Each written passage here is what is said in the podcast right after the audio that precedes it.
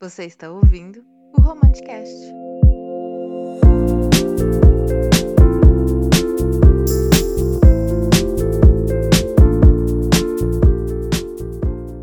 Sejam bem-vindos a esse novo podcast que está começando agora. É um projeto novo que eu já venho pensando nele há um tempo e eu tô feliz de trazer ele finalmente. E para quem não me conhece, eu me chamo Solane Quioro. Eu sou revisora, tradutora e escritora. Eu tenho algumas obras publicadas de forma independente pela Amazon, como Reticências, A Rosa de Isabela, Sonhos que Ganhei. Também faço parte de coletâneas independentes como Confetes e Serpentina, Formas Reais de Amar, Flores ao Mar. Recentemente, a editora Rocco anunciou que vai sair um livro com um conto meu agora em agosto de 2020. O livro se chama Sobre Amor e Estrelas e Algumas Lágrimas. Ele é focado no signo de elemento água e eu escrevi um conto sobre o signo de Câncer. Então, vem aí logo mais. E essa história, como todos os outros meus trabalhos, a maioria, na verdade, são sobre romance. Porque eu gosto muito disso, desse universo de escrever histórias bregas e trouxas e pessoas se apaixonando. E, inclusive, deixar aqui registrado que quando eu digo brega e trouxa, eu não digo de uma forma negativa. Eu acho que a gente tem que celebrar as coisas bregas e trouxas. E por isso que eu estou aqui, inclusive nesse podcast, para conversar sobre tudo isso que eu amo, que é o universo do romance, das histórias da ficção romântica, que são histórias que eu escrevo e que eu gosto de consumir, tanto em filme quanto em livro.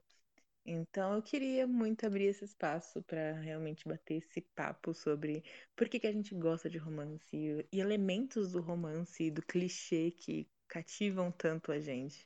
Então, eu comecei esse projeto do Romanticast, em que eu vou convidar pessoas para virem aqui comigo conversar a cada 15 dias vai sair episódio novo e eu vou chamar uma pessoa diferente para vir conversar sobre temas variados, mas todos dentro do romance. E basicamente eu fiz esse podcast para continuar falando mais de romance, mais do que eu já falo o tempo inteiro, eu queria deixar o alerta, talvez.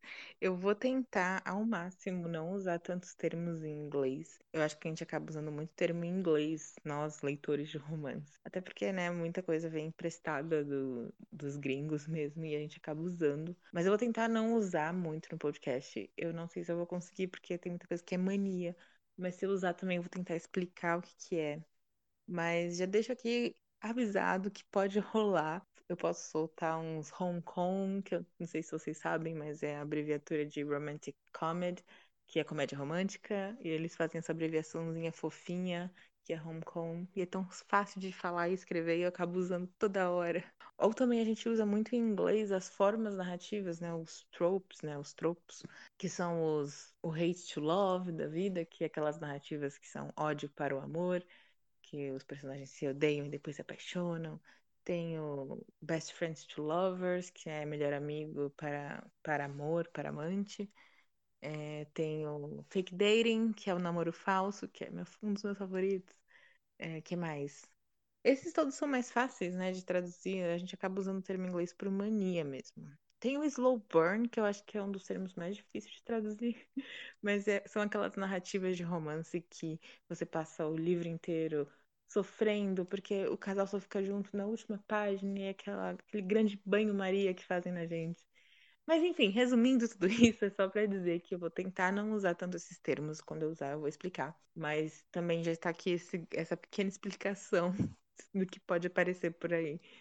Enfim, mas eu vou tentar ao máximo manter menos o uso dessas, dessas expressões em inglês que a gente acaba naturalizando, mas muita gente não conhece. E, enfim, tentar ter uma conversa bem informal e divertida sobre romances no geral. E eu espero que vocês acompanhem, gostem das nossas conversas. Se não gostar também, tudo bem. Mas quero saber a opinião de vocês. Inclusive, o podcast está no Twitter com arroba romanticastpod. Pode é só P-O-D. E eu também, meu, meu Twitter é arroba meu Instagram é arroba Kioro é com CH. E vocês podem falar comigo por aí nas redes sociais e deixarem sugestões e dúvidas que a gente vai conversando cada vez mais, porque é esse o intuito do podcast. E é isso, a gente se vê daqui a 15 dias, então, pro primeiro episódio, em que eu vou dar um spoiler aqui para vocês. Eu vou trazer aqui ninguém mais, ninguém menos do que Bárbara Moraes, uma autora nacional maravilhosa que vocês já devem conhecer, mas se vocês não conhecem, vão conhecer no primeiro episódio do Romanticast. Então é isso, a gente se vê lá e até mais.